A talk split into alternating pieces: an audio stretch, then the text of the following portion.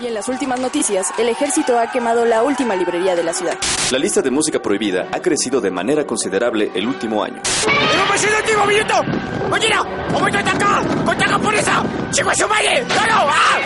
¡Seguimos informando para Freak News! Transmitiendo desde la capital del imperio, Freak Noob News, lo último que queda.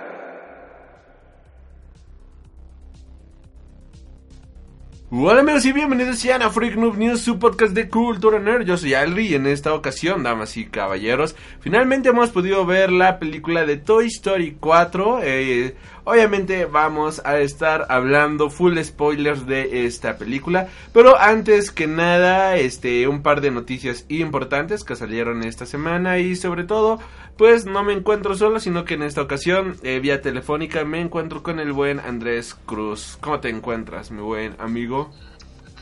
Este, muy bien, aquí descansando y listos para, para platicar, hacer la reseña de la película.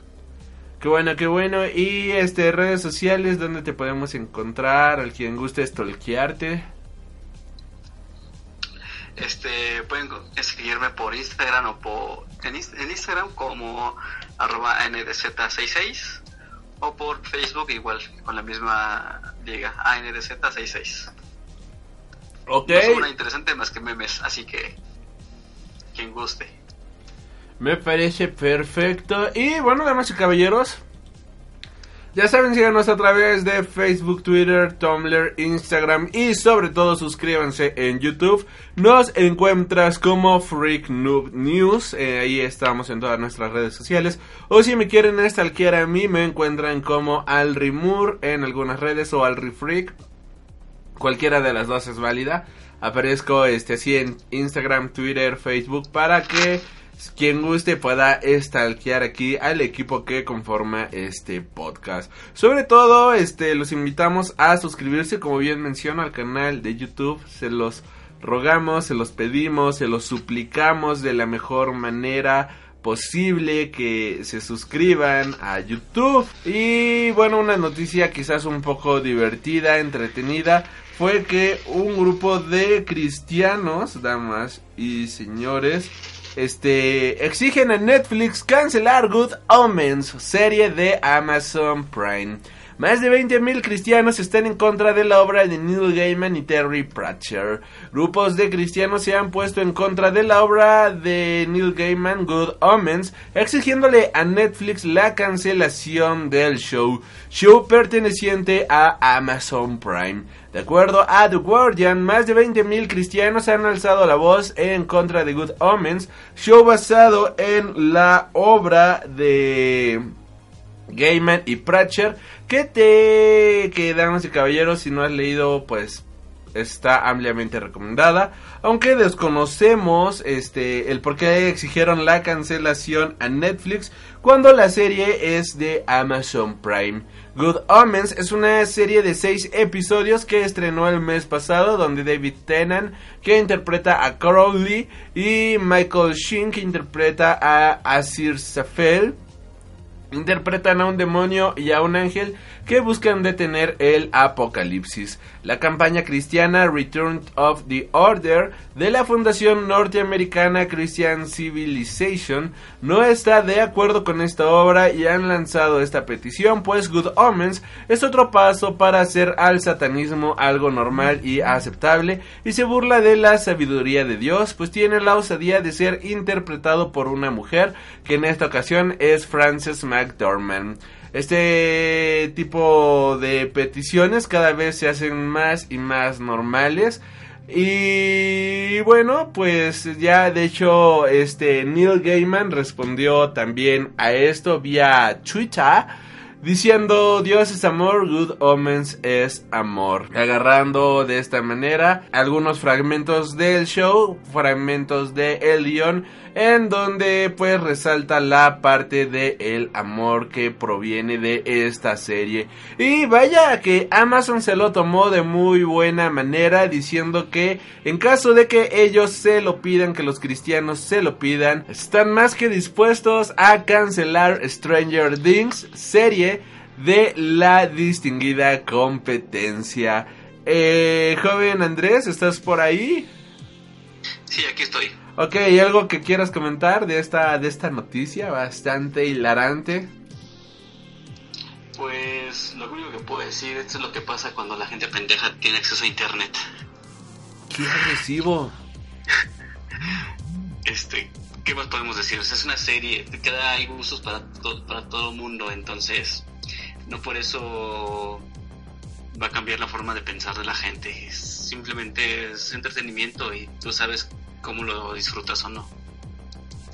Ok, eso, es un muy buen razonamiento, ¿sabes? Es- Como bien mencionas, creo que cada persona es libre de entretenerse de la manera que guste, sobre todo si no está eh, ofendiendo absolutamente a nadie, ¿no? Porque hay ocasiones en las que el entretenimiento pues deja de ser divertido para alguien, pero lo importante es que eh, puedas disfrutarlo. Y creo, y al menos yo que he visto dos capítulos de esta serie y que conozco la obra en la que está basada, en ningún momento tratan de burlarse, en ningún momento se está haciendo burla de ningún tipo, en ningún momento hay este...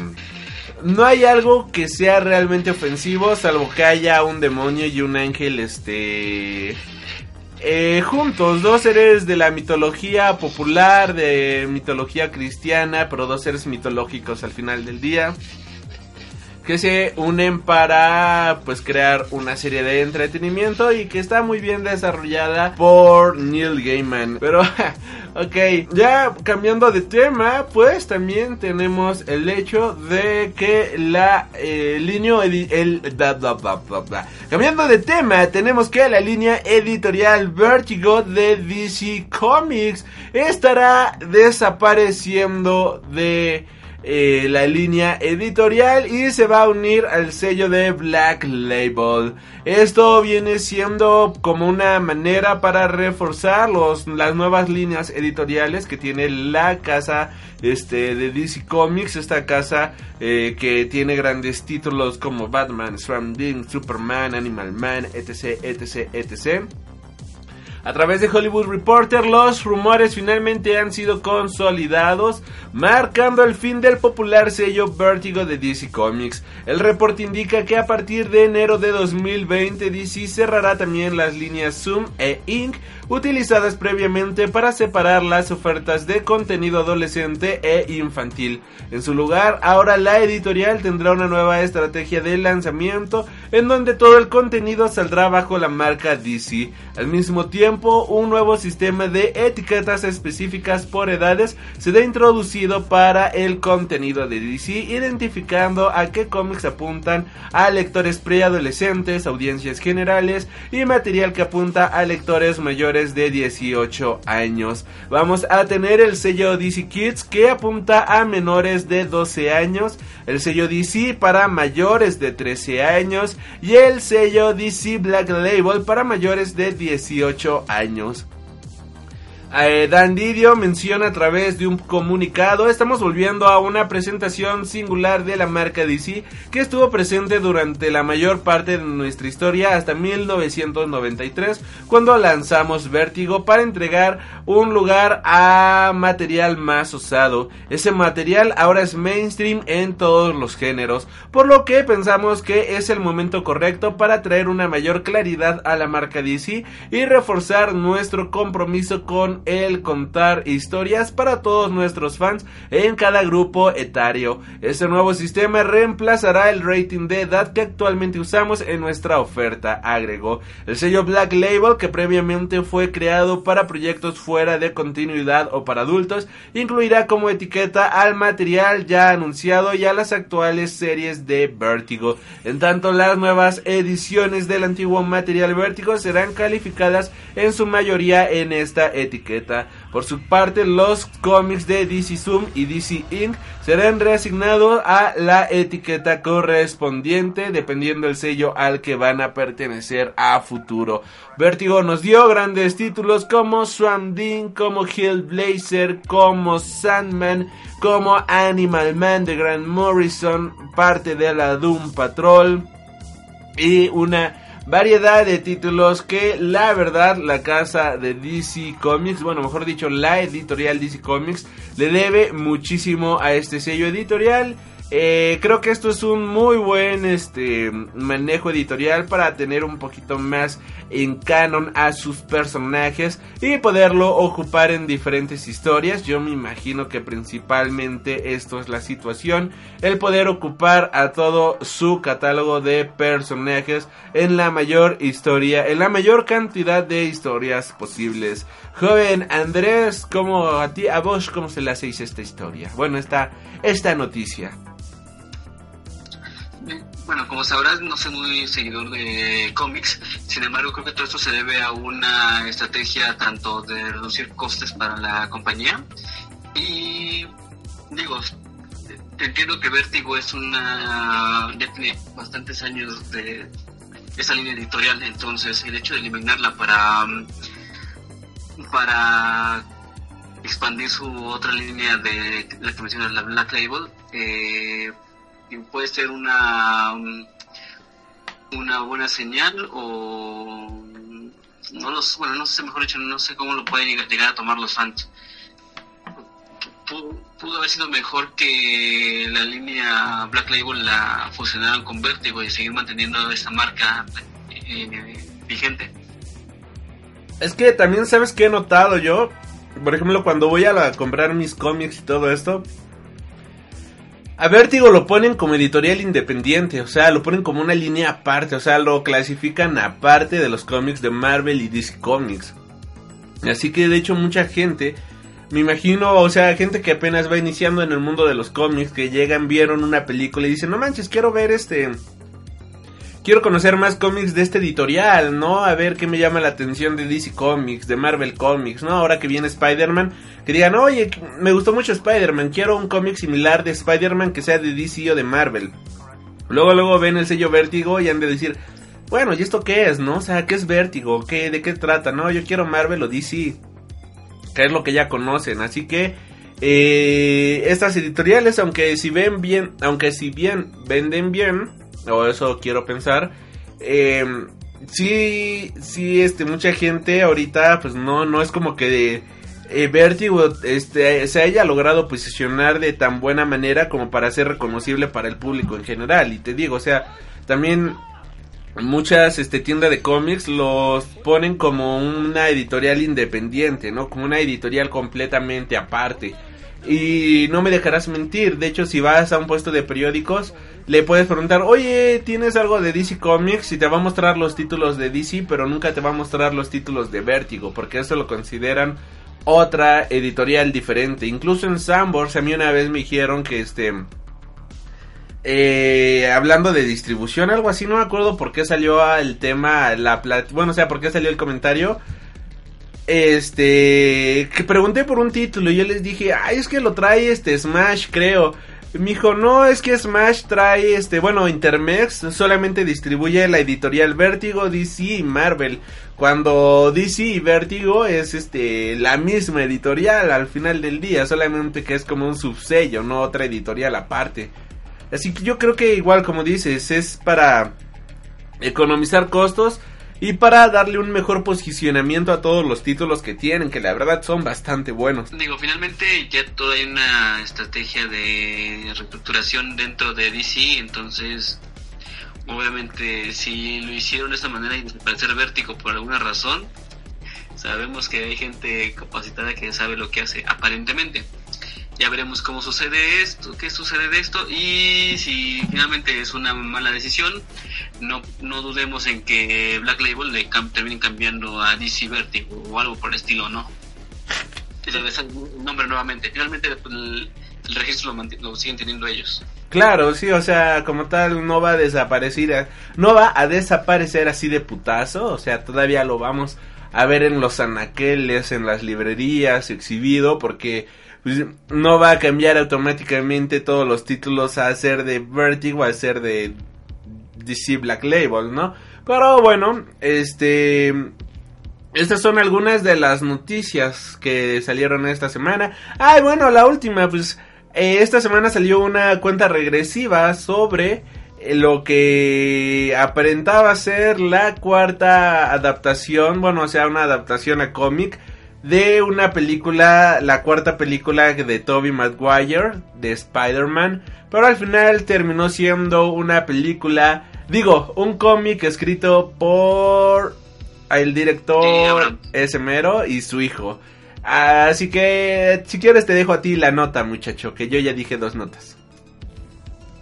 Pues nada, simplemente apareció la nota, muchos medios mm, empezaron a especular de que posiblemente era el regreso de Tommy Maguire, al día siguiente vimos el número 3 y cambió la... ya no tenía sentido esa, mm, esa teoría. Tal vez aquí lo único curioso es que empezaron con el número 4.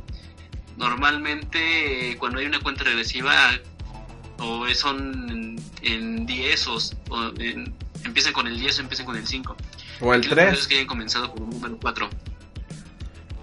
Fue una campaña de marketing así brutal, brutal, brutal, brutal. O sea, todo el mundo habló de eso, salió hasta en noticias locales de... Se especula que va a salir la tercera parte de... Digo, la cuarta parte de Spider-Man de Tobey Maguire, una mamada por el estilo. Y no, no, no fue nada por el estilo, pero sí, o sea, fue un marketing cabroncísimo y lograron que todo el mundo hablara de ello. En lo personal no me llama la atención en lo más mínimo. Lo voy a leer el cómic si te soy honesto. Pero ah, no, no llama la atención, como que me da un poquito de igual. ¿Para ti te llama la atención leerlo? Este, no, posiblemente mm, vea la reseña o vea algún canal en YouTube donde, donde ponen los cómics. Entonces, tal vez lo vea por ahí, si me interesa, tal vez lo llegue a comprar. Ok, me parece perfecto. ¿Y alguna noticia que quieras agregar, mi buen Andrés? Este, pues no, eh, como un efeméride, pues se cumplen 30 años de la aparición del, o del estreno de la película de Batman de Tim Burton. Ah, qué chido, qué, qué, qué buena efeméride. Eh, ¿La primera? La primera, exactamente. Qué chido, qué chido. Y, ah, bueno, no sé si quieras comentar al respecto, pero salió una fotografía de Darkseid, de cómo iba a ser Darkseid en la versión de la Justice League de Zack Snyder, que esta semana se debió de haber estrenado la segunda parte de Justice League en cines y que bueno, pues ya sabemos que este universo simplemente ya no se terminó por coser y que lo peor de todo es que rumores apuntan que Wonder Woman 1984 ya va a tener una línea de tiempo completamente diferente a lo que vimos en Batman v Superman. Mm, sí, justamente esas noticias empezaron a salir hace tiempo donde comentaban que iban a mantener como dos, dos líneas o dos universos em, en universo expandido de DC en el de que toda la historia de el Snyderverso iba se iba a continuar hasta mm, me parece que la película de mm, of Prey o Suicide Squad y que a partir y con The Batman iban a comenzar con una, nueva un nuevo universo con esas películas independientes y posiblemente eh, en algún futuro lo puedan unificar eh, para volver a tener el comienzo de la Justice League. Mm, es un movimiento no lo sé, habría que ver, eh, habrá que ver hasta mm, cómo responde la taquilla con, la, con esas películas. Pero ya serían otros actores, ¿no sabes? Por ejemplo, o sea, ¿habría recast de Wonder Woman? Ajá. Y lo más importante, o sea, ¿piensan hacer un recast de Cyborg, personaje que todo el mundo amó en Justice League? Eso va a ser lo más. Era, como que el mejor personaje que nos va a costar cambiarlo. Era como el Tony Stark de. Ese irreemplazable. Sí, está cabrón encontrar otro cyborg. Exactamente. Pero, pero ya em, dejando un poco el sarcasmo de lado, em, creo que em, por un lado está bien porque creo que sí merece refrescarse eh, hacer las cosas bien con calma para poder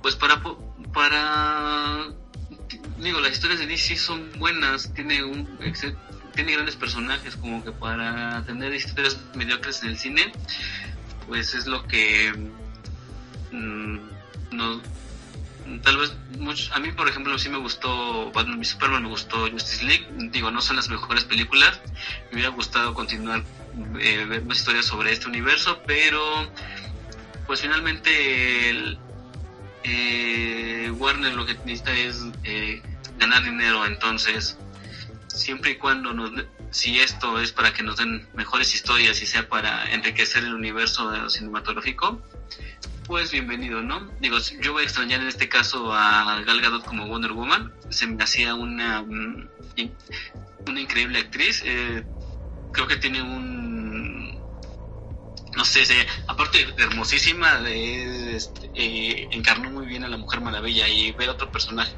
otra, otra actriz que la interprete, pues va a estar complicado, ¿no? Pero pues veremos qué sucede en el futuro. Y por ejemplo aquí me viene una duda. Eh, Shazam, queramos o no, eh, nos puso a Superman en la escena final de la película. O sea que Shazam ya también sería el sacrosanto carajito. Pues mira, viéndolo de un lado, eh, no tenemos un rostro de Superman en Shazam.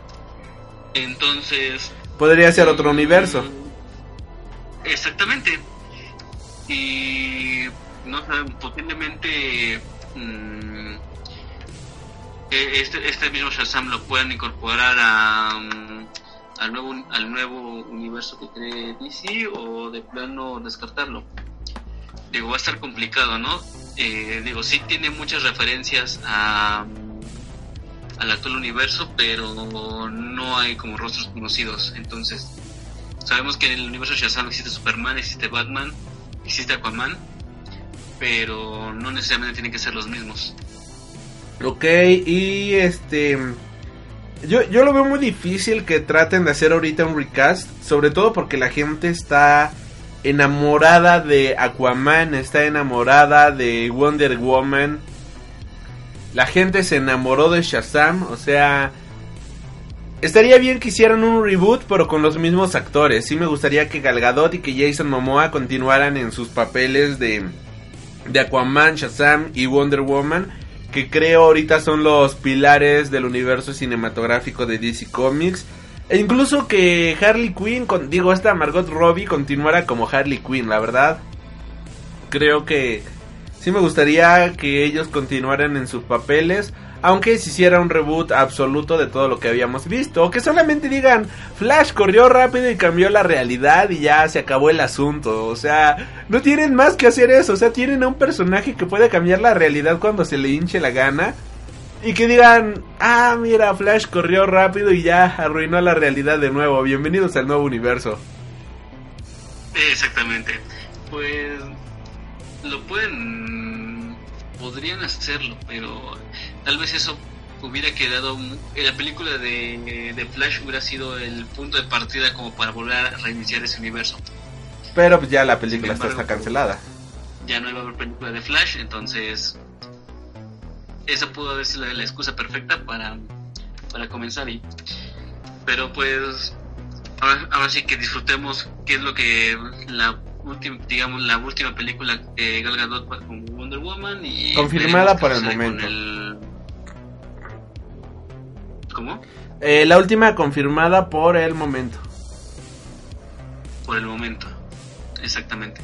Sí, porque pues, también no, no creo que ya ahorita con la compra de Fox con Marvel, digo con Fox con Disney, no creo que se despidan de Ryan Reynolds como Deadpool, seamos honestos, o sea, sería suicidio colectivo. No lo sé, eso sí lo veo un poco complicado, ¿eh? Ay, ¿tú crees que sí recasten a Deadpool? ¿A Deadpool? Mm, no sé. Pues mira, cuando normal, si, te, si recuerdas cuando estaba todavía en proceso la, bueno, que ya han hecho la compra de Fox por parte de Disney, estaba el, eh, como el rumor de que posiblemente Marvel Studios continuara como con un con una clasificación R que no iban a estar dentro del USM y mantener el personaje de Deadpool. Ajá, sí, sí. Sinceramente lo veo complicado que lo puedan meter a la. A, digo, tal vez sí expandan el universo de Deadpool, pero lo veo complicado que lo integren al USM. Ok, ay, no, yo creo que está fácil, está sencillo. De hecho, considero que es el personaje, el, el personaje más fácil de introducir, o sea, es Deadpool, vaya, lo puedes meter en donde sea y va a caer súper bien. Y sobre todo si lo metes en Guardianes de la Galaxia. No, bueno, o sea... No, fíjate. No, de hecho, mira, tal vez lo, la, mm, lo, el pretexto para que lo puedan meter lo vamos a atender a partir de, de esta película de Spider-Man, Lejos de Casa, donde ya mencionaron que Misterio viene de, de otro universo.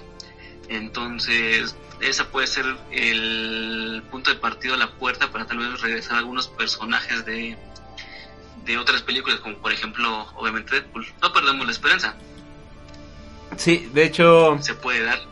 De hecho, todo el mundo está diciendo que la escena post créditos de este de Spider-Man es la mejor escena post créditos en la historia del del UCM. Así que habrá que ver si, si realmente es así, se vuelve la la eh, la conexión entre universos o algo por el estilo. Ahora, habrá que ver, ¿no crees? exactamente, lo podemos ver, porque finalmente la primera prueba fue cuando eh, con Doctor Strange, donde existen diferentes realidades, y ya justamente ahora con Spider-Man, eh, a partir del, del chasquido que, y de las líneas temporales, crearon como accesos a otros universos alternos, y de ahí es donde viene el misterio. Entonces, pues puede ser la excusa perfecta para que por ahí introduzcan a, a, los recién derechos adquiridos por parte de Disney. Se vale soñar y no perdamos la esperanza. Sí, yo digo que sí, ya no hay que perder la esperanza. Y bueno, ahora sí, ya sin más noticias que dar por el momento, pues damas y caballeros, nos vamos a lo que todo el mundo vino, no sin antes un pequeño este corte y regresamos para hablar de Toy Story 4, la película que hizo llorar a más de uno.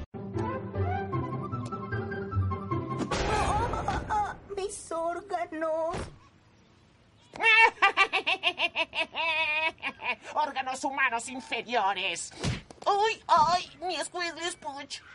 Y regresamos aquí al Freak Noob News Podcast, damas y caballeros. Y como bien mencionábamos, ya se estrenó finalmente Toy Story 4, película que pone fin a la historia de los muñequitos de este de Toy Story. Vaya, es eh, vamos a hablar full spoilers, así que si no han visto la película, pues damas y caballeros, váyanla a ver porque es 100% recomendada. A ver si, a ver, antes de empezar con los spoilers, joven Andrés, ¿cómo, qué, tienes que decirle a la gente para que vaya a verla?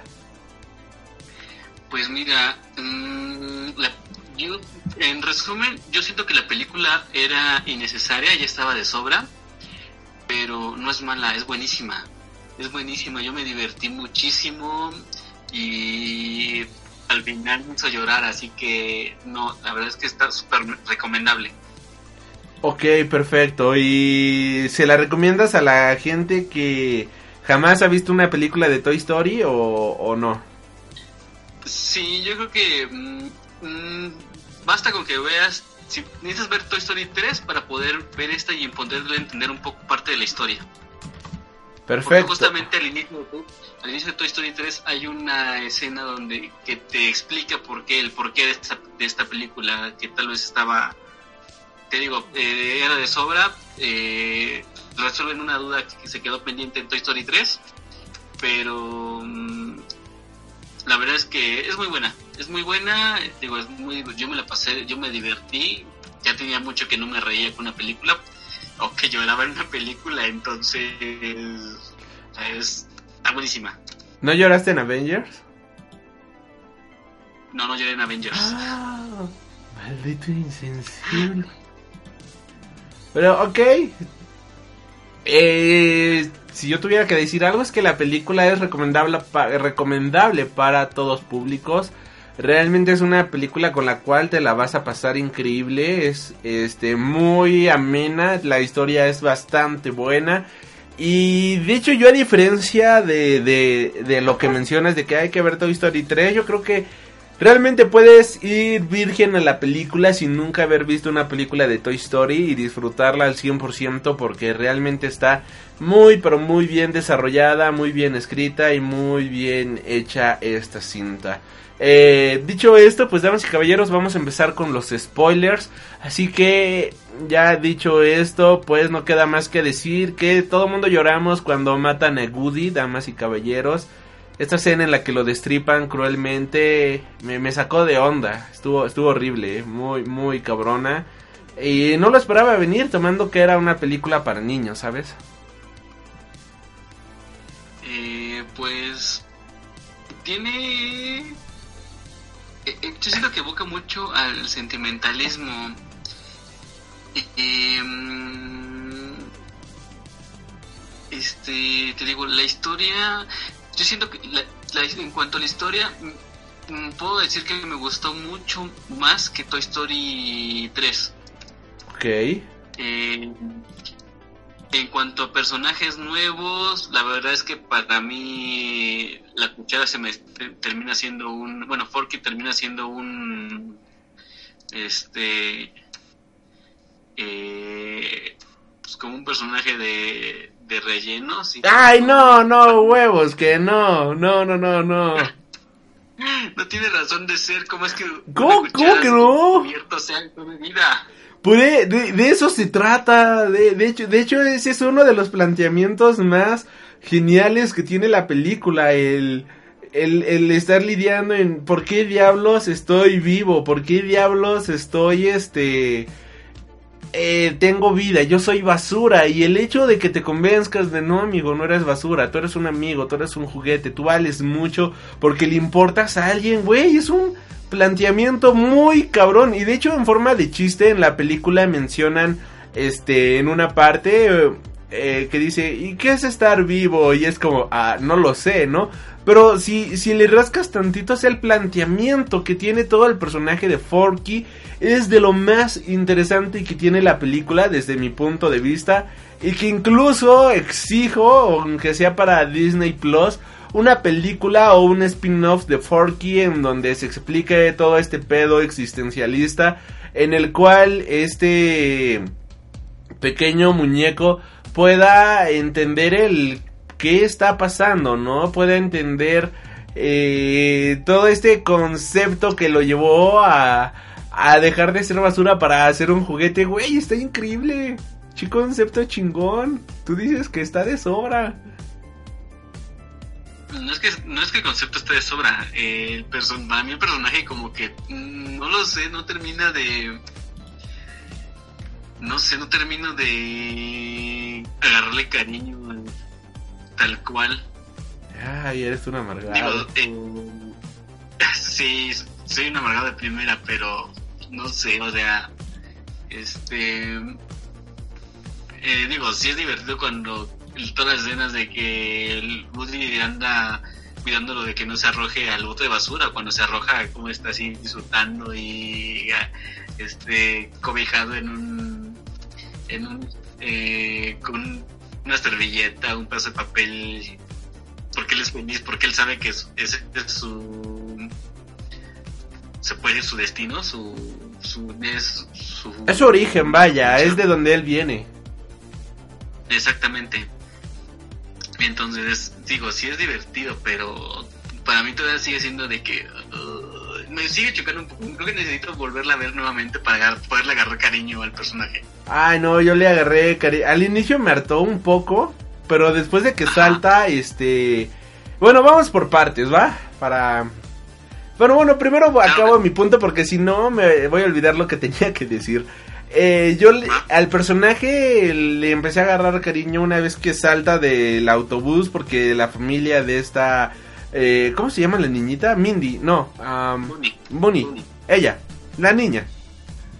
Inician un road trip a lo largo de Estados Unidos y entonces este este Forky dice a la verga ya me voy de aquí esto es para yo soy basura yo no soy nada más salta el muchachón y este Goody va detrás de él se lo encuentra y comienza a platicar con él en ese momento dije claro es que este es el concepto de Forky esto es lo que él es él es una es un personaje que no debería de estar vivo, pero que está vivo por arte de magia, porque un hechicero lo, lo hizo, por lo que sea.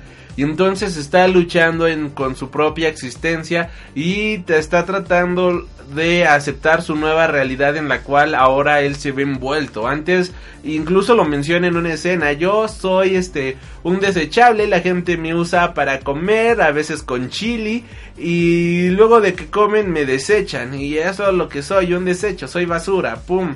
Y entonces él está tratando de entender su nueva realidad, la nueva oportunidad que le está dando la vida y lo importante que es esto tanto como para la niña, que volvió a olvidar su nombre, como para este Goody, que se vuelve la única razón por la cual él sigue este estando, vaya, porque si somos honestos, Woody ya en esta película ya no tiene razón de ser, pero Forky le da una nueva razón.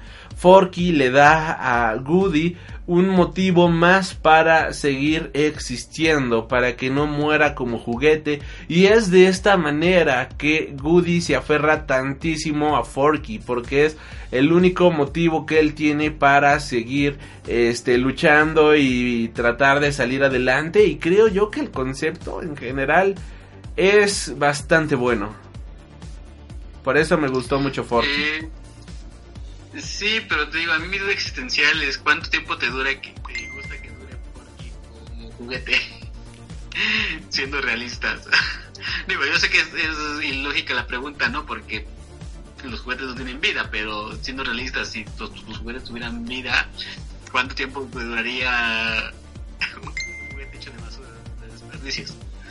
La primera sentada te lo tiran a la basura y listo. Eso sí, eso sí. O sea, no, no tiene. No tiene lógica. Pero también él está. Forky está hablando. Está. ¿Cómo decirlo? Está inspirado en la imaginación de los niños. No me digas que tú nunca hiciste un juguete así, güey. Somos de México. No me digas que nunca agarraste los. Las pinzas e hiciste una especie de robot. Bueno, sí, pero yo en mi caso nunca fue con cosas. Yo siempre, a, a- a- regresando a mi, infancia, este, yo usaba plastilina y hacía figuritas de plastilina y con todo eso dejaba volar mi imaginación. Güey, lo mismo hizo él, lo mismo hizo y lo mismo hizo ella, o sea, dejó volar su imaginación creando una usó plastilina. Para pegarle las patitas. Sí, pues todo todo el mundo lo hicimos, así que creo yo que bastante bien bien bien bajado ese balón por parte de Pixar y creo que es algo en lo cual todos nos podemos sentir identificados en el sentido de que me agradó cómo es agradable, ¿no? Cómo terminan por desarrollar la imaginación de un niño, la cual todo el mundo vivimos, o al menos espero que todo el mundo hayamos vivido. Pero bueno, ahora sí hablando de la película. La película inicia con que eh, tu teléfono está vibrando o algo por el estilo. A ver, dame un segundo ya. Ok. Este. Bueno, ya yendo a la historia de la película, bueno, todo inicia tiempo después de que eh, Andy pues ya le regaló sus juguetes a esta niña y este entonces ella pues la vemos jugando, la vemos jugar con sus nuevos personajes, bueno, con sus nuevos juguetitos y todo este tipo Ah, de cosas. A, a ver, espera, creo que iniciamos con un flashback a tiempo atrás, digamos, como Ah. nueve años antes del final de Toy Story 3. Sí, cierto, sí, cierto. A donde tenemos el que mm, Woody y toda la pandilla de juguetes se, se cuidan, son como son, son una comunidad donde se cuidan y se protegen. Entonces eh, eh, vemos que están eh, rescatando al perrito de, Toy- de la primera película de Toy Story, que está lo lleva una corriente de agua.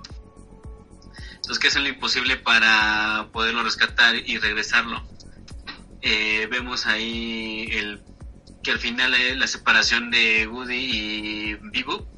Bibu, Bibu, Bibu. Betty la rancherita. ¿Eh? Betty la rancherita y se acabó. Ándale. Que se quedó, eso, se- quedó como en, eh, en incertidumbre cuando salió la tercera película. Que yo fue algo que yo quería saber de qué había pasado con ella. Y, y esto es como que el, la respuesta de por de qué había que, había sucedido con ella y veo cuando que Woody va y la quiere rescatar pero ella ella acepta su su destino no de que mm, no eh, no se va a quedar con un solo niño que ella va a seguir eh, digamos siendo haciendo felices a más niños no porque ya con el, tiempo que pasó con, con Molly con la hermana de Andy ya había terminado. Eh, esa primera como separación entre Woody y ella es la que la que, eh, no sé, no se siente así como feo y tal vez puedes entender el por qué al final de Toy Story 3 Andy se, se le entrega sus juguetes a, a Bonnie para que ya había pasado su tiempo de ellos y ahora era cuestión de hacer feliz como a otro niño. Yo sentí esa, esa como conexión, ¿no? Esa, esa, esa eh, quisieron como explicarlo de esa manera. Sí, sí, sí, sí, tienes, estás todo lo correcto. Ah. Okay. Y bueno, pues ya de ahí, ahora sí continuamos a la época actual, donde Bonnie ya está, va a entrar al, al kindergarten, ya no está en la guardería. Eh, vemos que, eh, mm, bueno, ella está en su habitación, todos los juguetes están escondidos porque la mamá está haciendo limpieza, entonces están esperando que ninguno se quede fuera o que la mamá termine echando algo a la basura o algo se vaya a la basura por error. Que no, a ninguno se le pierda ninguno de sus accesorios, entonces todos están eh, asustados. Una vez de que ya mm, pasa todo ese, ese proceso, vemos que Bonnie saca todos los juguetes con los que juega y aparece, y aquí lo que vemos mmm, lo que ¿cómo te diré? donde dices de de, ah, estúpida Bonnie, le separaste a Woody de Andy para contarle eh, y terminas olvidando a los no sé cuántos, dos, tres años que los regaló, Ajá. lo relegas lo relegas al closet y que se quede ahí olvidado. Cuando él podría estar con Andy porque vemos que Woody seguía extrañando a Andy. Porque Andy era su niño entonces Mm, él lo quiso, de, lo dejó para estar con sus amigos, para estar con cuidar a, sí, cuidar a sus, seguir cuidando a sus amigos y al final termina relegado a un cuarto vacío. Sí, pobrecito. De hecho, ahorita está el mame a todo lo que da en Twitter y Facebook de cuál es el peor villano de este año. Eh, la niña o este Tanu. Ay, ¿cómo se llama? Ay, no. Bonnie, Bonnie, Bonnie. Bonnie o Thanos. Sí, Bonnie. ¿Cuál es el peor este villano de este año? Bonnie o Thanos, ¿no? O este, la mayor villana de este año. O espero el spin-off en el cual este este Andy llegue y le diga, "Oye, ¿cómo está Goody?" y que ella diga, "Lo perdí." Exactamente. Sí, sí, sí, pero sí.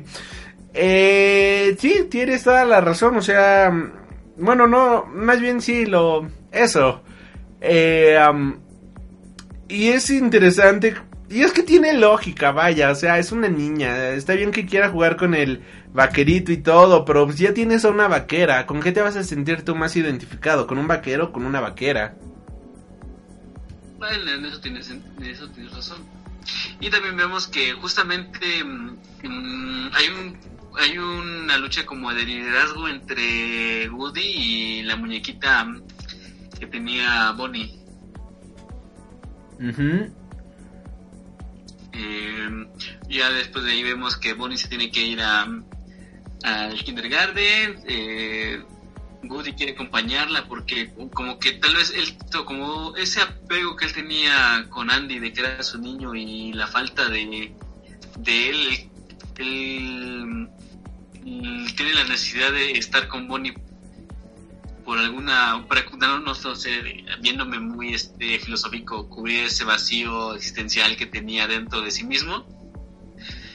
Y eh, se, oculta en la mochila para poder acompañar a Bonnie. Vemos a Bonnie en, la, en el colegio, bueno, en el jardín de niños, donde está no se le dificulta hacer amigos, donde está tímida, temerosa, porque no sabe que, como todo niño cuando lo iba a dejar su mamá al kinder, quiere hacer amigos y no se, no, no se le facilita, entonces vemos que un niño se le acerca y lo único que hace es quitarle sus crayones, sus accesorios para hacer, eh, ¿qué iba a ser? Un, lapicero. Y vemos que Woody entra al rescate, ¿no? Le- donde le da las- los elementos necesarios para que ella pueda hacer su trabajo escolar y termina haciendo la creación de, de Forky. Forky, Forky, Forky, el pequeño juguete que le da vida a esta película. Y que gente amargada odia. Exactamente. Y bueno, ya este, una vez que crea Forky, pues este Goody dice, ya se mete, se esconde en su mochilita, la niña guarda ya Forky, es como, oh, qué buen día, ¿no? Ha sido hoy, todo salió bien y de repente Forky cobra vida y es como, what the fuck, ¿no? O sea, ¿qué, qué está pasando aquí? Ya una vez que regresan, este, Goody les dice, oigan, este, ¿qué creen? Eh, la niña hizo un... Un, Un amigo. un amigo. Dice, ah, qué bien, ya, ya su primer día y está haciendo amigos. No, no, no. Me refiero a un amigo como nosotros. A cómo. Y saca Forky y él es de, ah, ¿basura? ¿Basura? ¿Basura? Y todo el tiempo pues ya empieza su dilema que ya comentamos de estarse aventando a la basura, de que la niña se duerme con él, que no entiendo qué padre en su sano juicio deja a su hijo dormirse abrazando a un tenedor.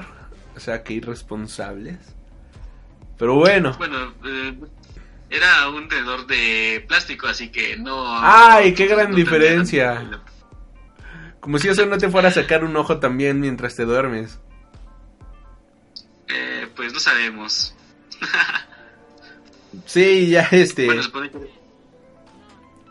Niños, por favor, no se duerman con, Cubiertos. con cubiertos. De verdad, es, es triste, ¿sabes? Pudiendo abrazar un osito.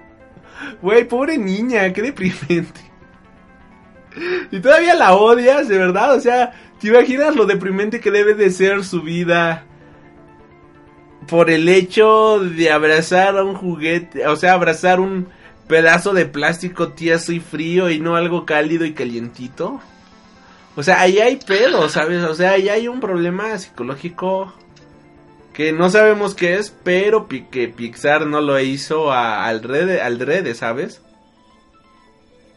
No, obviamente no. Y justamente vemos también esa necesidad que comentaba de que tenía Woody, ¿no? Al, eh, al que ella, eh, Woody rescata porque de la basura, se lo da a Bonnie. eh, él sigue arrojándose la basura y al final este Bonnie termina agarrando a Woody. Woody la cara de sa- de satisfacción al, al sentirse querido, ¿no? Al sentirse...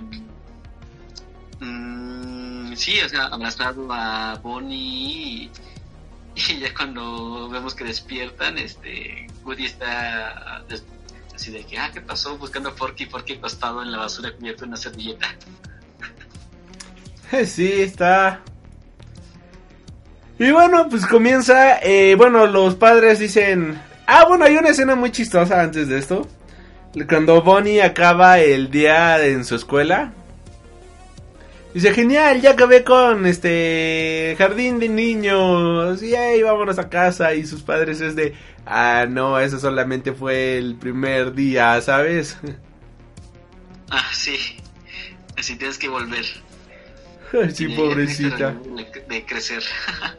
Y ya, este. eh, le dicen, ¿sabes qué? Pero mira, Bonnie, vamos a relajarnos, vamos a pasarla chido. Así que, este, vamos a hacer un viaje por Estados Unidos. ¿Te parece? Va, me late, toma sus juguetitos. Obviamente Forky va en primer lugar porque es el nuevo favorito de Bonnie. Y eh, comienzan su viaje a lo largo de Estados Unidos. Y ya aquí es en donde, este... Goody comienza a hacer la de niñera de Forky hasta que llegan a un pequeño pueblo en donde eh, van caminando, ahí están los padres esperando, hay una feria, todo está bastante chido, todo está genial y este toman eh, este Woody se da cuenta de que ahí estaba la, la, la lamparita de esta Betty y es de, oh por Dios, ¿será que Betty esté aquí de nueva cuenta? ¿Será que, será que ella esté aquí? Y entonces decide meterse y ahí es a donde conocemos a Gabi Gabi, la antagonista entre comillas de esta película.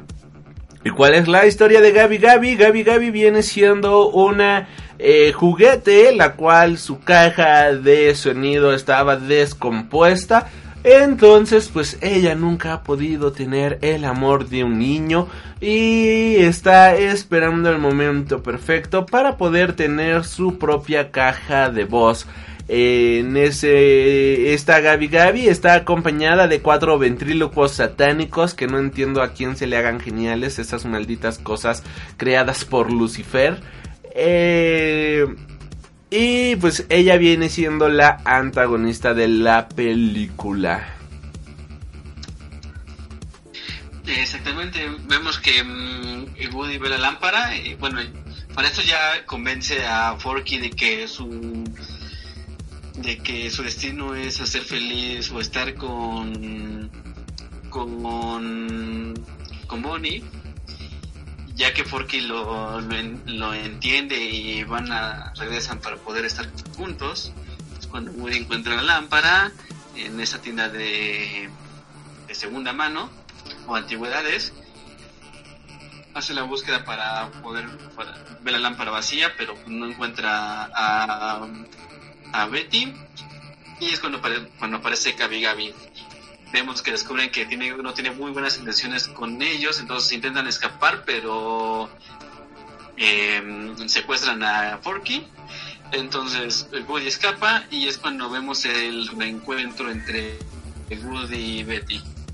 Que Betty se encontraba escondida en la feria, de hecho pues eh, su idea era escapar junto con la feria para de esta manera viajar por todo Estados Unidos, viajar por el mundo, ser un juguete libre. Y, me agradó bastante, viene siendo un reencuentro bastante bonito, viene siendo un reencuentro bastante ameno, bastante agradable, porque este es un personaje que ya mm, eh, habíamos olvidado de cierta manera y que al mismo tiempo el hecho de que Pixar pudiera darle un protagonismo tan grande a una muñeca de porcelana, o sea, Güey, qué imaginación tienen esos vatos, en serio.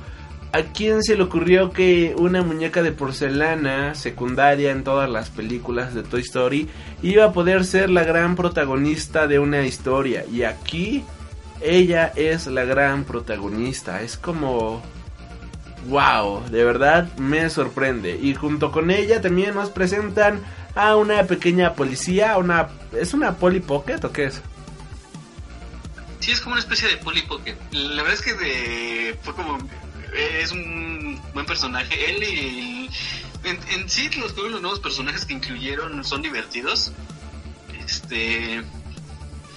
Pero yo creo que de, los nuevos que vimos, eh, creo que ya termina siendo mi segundo personaje favorito. Creo que los primeros son la, el conejito y el pato que vamos a hablar más adelante. Sí. Eh, pero sí, justamente vemos el... Y que se hace muy buena amiga de Woody, porque él ve que Woody era el sheriff y ella es policía, entonces así como que, ah, otro colega, otro colega. sinceramente es lo que hacemos cuando vemos, cuando conocemos a alguien que se dedica a algo similar a lo que nosotros hacemos, ¿no? De que, ah, este, ah, tú eres artista, ah, yo también, ah, fíjate, ¿y de qué te dedicas, no? Entonces, eh, creo que eso fue muy natural, no sé. Al menos yo sí lo vi, me gusta esa de mi relación que hicieron o ese buen primer contacto que tuvieron ellos. Y sí, es uno de los, es un muy buen personaje creo y, introducido en esta, eh, en esta película. Y como bien dices, todos los demás personajes de apoyo son bastante amenos. Este Woody le va a pedir ayuda a esta Betty para rescatar a Forky. Eh, vemos de nueva cuenta sus ovejitas, que es un ser de tres cabezas y seis ojos. Eso está genial, de verdad, de verdad eran adorables esas tremendas ovejitas. Y bueno, esta Betty le dice, ¿sabes qué? Te voy a ayudar, carnal, vamos por este Forky. Y ya van por Forky y este boss dice, ¿qué hacemos? ¿Qué hacemos? Y vos pues también dice, ¿sabes qué? Voy por Goody. Y entonces también se avienta hacia, hacia la aventura a buscar a este Goody. Y este... Vos se encuentra con un pato y un osito, este Duckly y Birky, algo así se llamaba, ¿no? Algo así, la verdad no recuerdo sus nombres, pero sí eran geniales, eran los... Ah, pero aparte, aparte para eso, regresando un poquito al tema, es de que por qué Woody quería hacer la búsqueda de Porky y te lo cuestiona mm, vos, no, antes, cuando le, por qué lo, lo cuidaba, es, es que es, es la, es mi conciencia, mi voz que tengo dentro de mí y, y, vos era de, ah, una voz y empieza a jugar con sus, este, con sus botones prácticamente todo lo que le dice el sonido de sus botones es lo que ah, terminaba siendo voz, ¿no? Y le funcionaba, entonces era lo, como lo divertido también de la película. Y ya regresando al punto en el que estábamos, era de, ¿qué tengo que hacer? Y eh, to- toca su botón, así, ah, mira, hay un meteorito que está cayendo y se mira al cielo y los ve cruzar a la tienda. Entonces él los va siguiendo. Entonces, todo, digo, todo lo que le decían sus grabaciones de voz de, de voz, eh, Coincidía, le ¿no? resultando. Sí. Sí, era, pues es que era su voz interior. De hecho, hay un momento. Es que la película tiene un chingo de momentos filosóficos. Está, está muy buena. Porque este. Este Goody le dice. Que él está hablando con su voz interior. No, justo lo que acabas de decir, ¿no? Y, y este momento se me hace muy profundo. No sé a ti cómo se te hizo, pero yo lo. Si te lo pones a analizar, sí está, está cabrón ese, ese momento, ¿sabes? Sí, y de hecho, mm, vez haciendo también un poco de comparación, vemos que el villano no es como tal un villano tal cual, ¿no? Porque termina siendo muy buena amistad con Forky y... eh, no lo sé, eh, vimos, eh, si lo si lo podemos, si regresamos al inicio de las primeras películas, el primer villano de Toy Story 1 era, ¿cómo se llamaba? Era Sid. Ujú. El segundo el villano de la segunda película era el hombre pollo, el que quería llevarse a, a Woody a Japón. Ya en la tercera película ya vemos un villano este que es un juguete y en esta otra vemos un villano no tan villano, sino que Pues yo no lo pondría en como villano, ¿sabes? De hecho, yo ni siquiera lo considero un villano porque al final del día sus motivaciones es lo que todo juguete quiere. Ah, o sea- exacto, exacto, entonces digo, no es un- como tal no es un villano, tal vez mm, Y de hecho al final a- hasta se re- al final hasta se redime el personaje. sí, Y bueno, si quieres ahorita tú te dejo toda esta parte del podcast, es que ya empezó a llover y tengo que meter a mi canario. Vale, vale. Bueno, pues mira, aquí em, vemos que em, eh, ah, empiezan a hacer el, el plan para poder rescatar a Forky. Betty es la que está liderando el plan porque ya, ya estuvo dentro de la de antigüedades.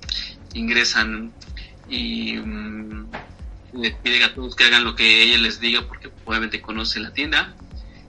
Mm, Woody al ver que Forky está está a prácticamente a unos pasos de, de donde se encuentran y no seguir el, camino largo, el, impulso lo, lo, hace y tratar de rescatarlo, lo, lo cual que termina arruinando todo el- todos los planes que tenían.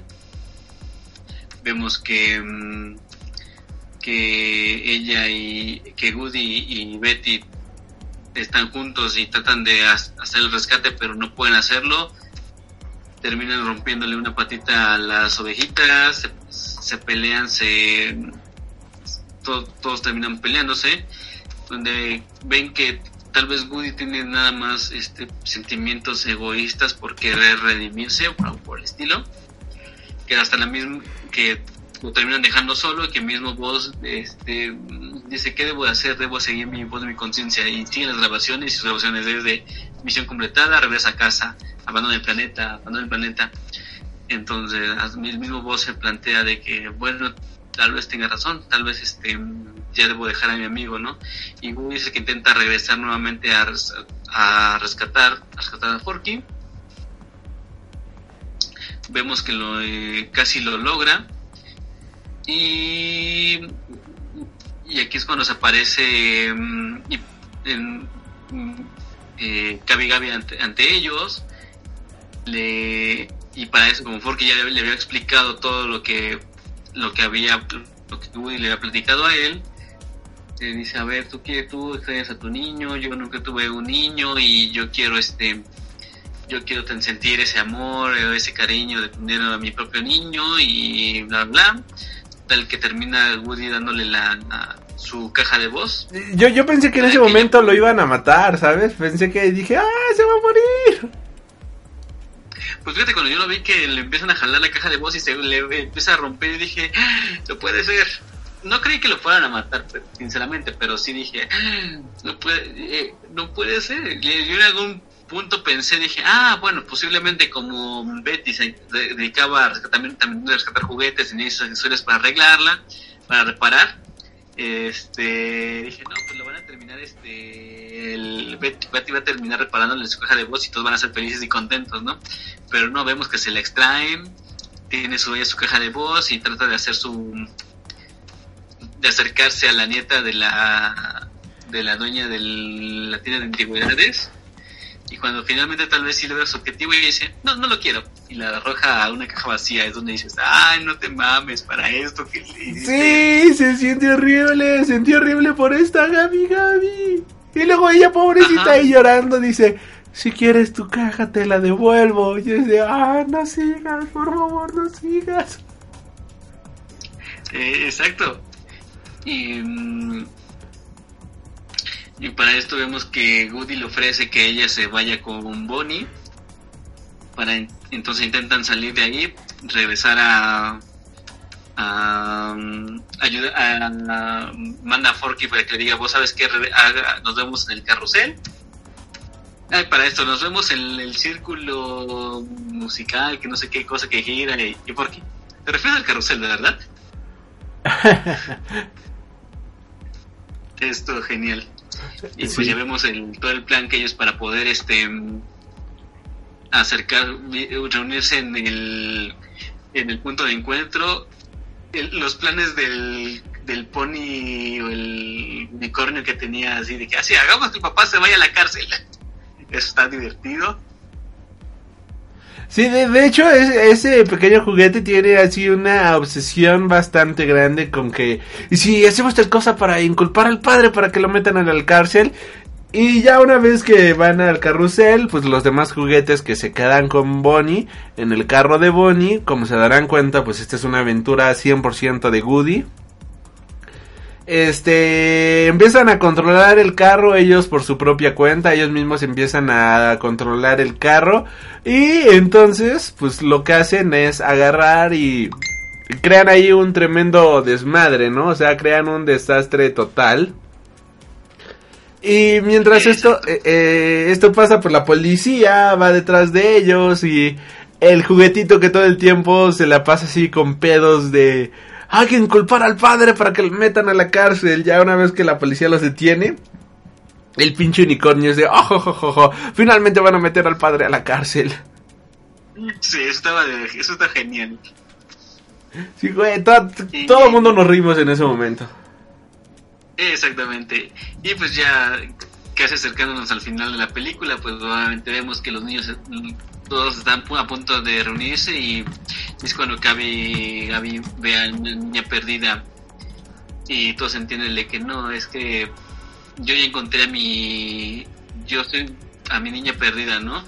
Se acercan ella toda temerosa de que, y si no me quiere, y si, y si, con ese miedo que ya había tenido anteriormente al, al ser este relegada, pero no le- la convencen, se anima y pues en- anima también le da esa como protección a la niña de de sentirse no sentirse sola, pues va la- se acercan y tú también estás sola, yo te voy a cuidar y ya se acerca a un la policía y ya encuentran a sus padres, ¿no? Entonces vemos que Gaby ya cumplió como su objetivo y ya tiene su propio niño. De, Sí, aquí, de, ¿no? de hecho ese momento estaba bien bonito. ¿sabes? Ese momento se me hizo súper emotivo. Está... eh, me dieron más ganas de llorar con los momentos de, de Gaby Gaby en general que con el final final de la película donde tú lloraste como Magdalena, ¿sabes? No mames, sí, yo terminé llorando. Y aquí tengo que decir algo. Maldigo a la persona que me spoileó la película. ¡Ay, te spoileó. spoilearon! ¡Qué poca madre! Sí, yo dije, ah, qué hijos de puta, pero sí, sí leí a alguien así, el, el final y dije, no, no puede ser. Y ya cuando me dije, no mames.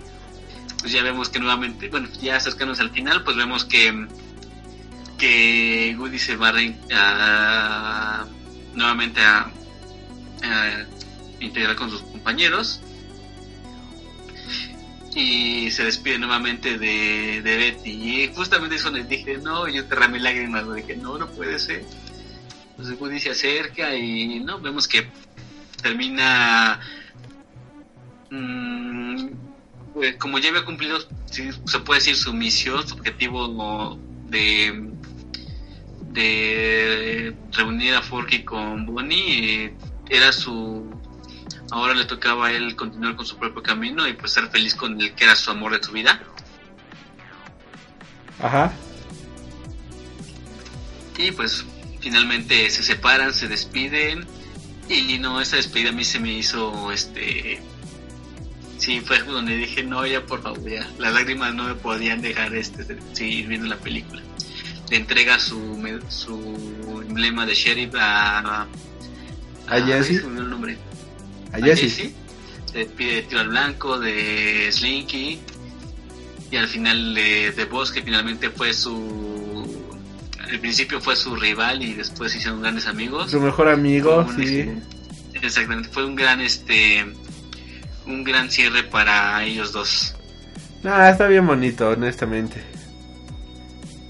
Sí, Sí, es ese, final sí fue de... ¡ah! ¡ah! De- de- sí me llegó, honestamente, pero si te soy honesto, creo que me llegó más por el hecho de que eh, la, la, la chava de al lado estaba así envuelta en llantos, la pobrecita ya no podía ni con sus lágrimas y se escuchaban lloridos a lo largo de todas las salas y la gente llore y llore y subiéndose los mocos y todo eso.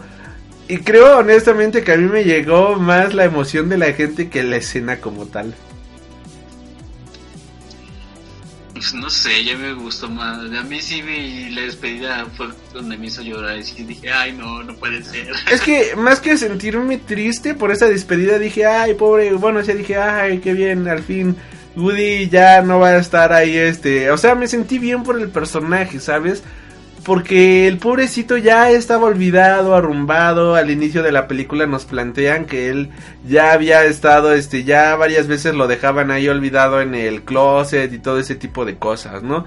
Y ver que ahora finalmente ya es libre, por decirlo de cierta manera, porque pues no, no se murió, o sea, no es libre en ese sentido, sino que ver que finalmente es este, puede, puede hacer lo que él quiere, creo yo que está bastante bien, o sea, sí me, me gustó muchísimo eso y dije, ay, qué bonito final para este personaje, porque realmente es muy emotivo, es muy padre y dices, bien, o sea, lo pudieron haber matado, lo pudieron, pudieron haber hecho mil cosas con él, o incluso que esta niña, este, Bubi, no, va, ay, Mindy, Bonnie, Bonnie, Bonnie, Bonnie.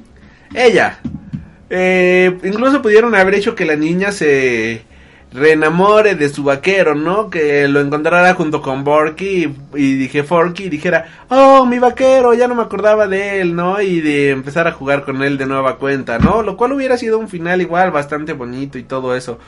Pero, o sea, el hecho de que finalmente él sea libre de elegir lo que está haciendo y la manera en la cual va a realizar y continuar su futuro, creo yo que eso está muy, pero muy chido. Y de hecho es una reflexión bastante padre de despréndete de, o sea, deja fluir las cosas que te detienen y sé libre, ¿no? Sé quién tú eres. Sí, sí deja, deja tu pasado atrás, deja tu, la vida que viviste fue maravillosa, pero continúa con tu camino.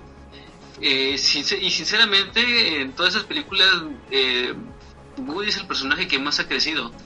En todas, desde la primera de cuando tenía el cel, los celos de voz, eh, cuando quería irse y al final era de, no, yo quiero estar con Andy ah, cuando crezca y tal vez en algún futuro este él tenga hijos y podamos y ellos puedan jugar con nosotros. Al hecho de desprenderse de Andy y, con sus amigos este y ya en este de que bueno pues ya mis amigos están bien tienen una nueva tienen una vida tienen una, eh, una nueva dueña una- su nuevo niño pues ¿qué, qué, qué sigue conmigo no ya cumplí toda mi misión en mi camino qué me falta pues eh, estar con el amor de su vida no entonces No, no ves que hasta sacaron el meme de ¿qué le falta a Woody? En Toy Story 5 Woody se muere y va a enfrentar a Dios cara a cara. Exactamente.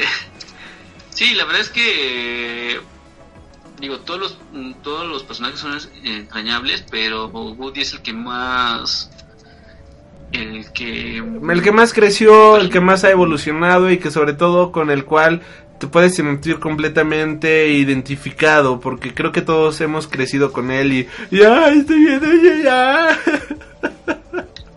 Estoy viendo el, el abracito en Facebook. Deja bloqueado a la persona que lo posteó por hijo de puta, pero pero sí está muy bonito. exactamente.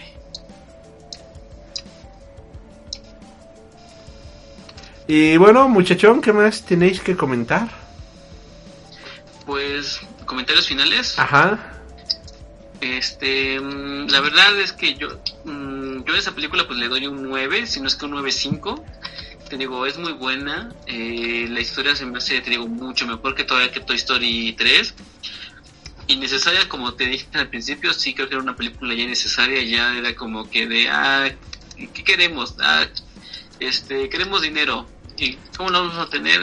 Regresamos a la nostalgia creo que ha sido una decir que esta es una buena franquicia de, de que tiene Pixar que la am, porque sin- sinceramente si nos damos si regresamos a todas las, las secuelas que ha hecho Pixar pues muy pocas han superado mm, sus predecesoras y siento que Toy Story ha sido la única que creo que se haya seguido superando a sí misma es, Toy Story y Los Increíbles, ¿no? Para mí son sido como que las son secuelas que sí han superado la, sus predecesoras, ¿no?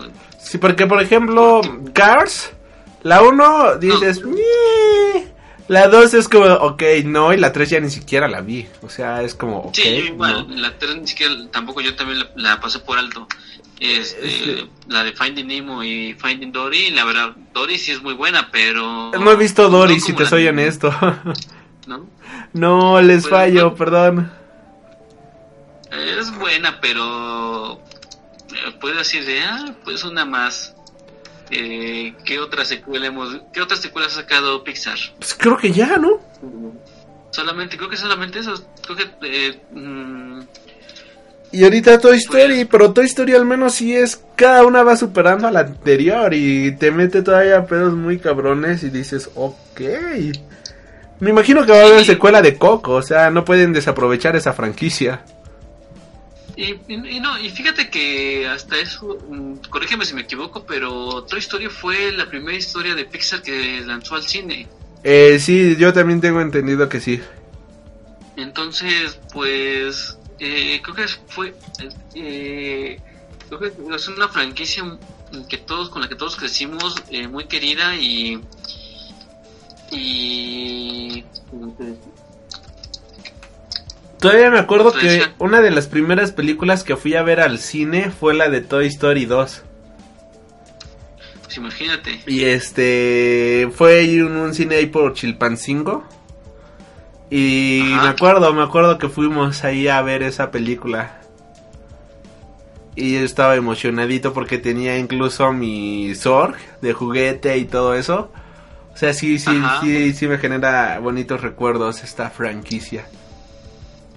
sí, no, te digo, la, mm, es muy buena la, la- digo, creo que ha sido la franquicia de Pixar que, la creo que la más querida de, de todas las películas que han este sacado.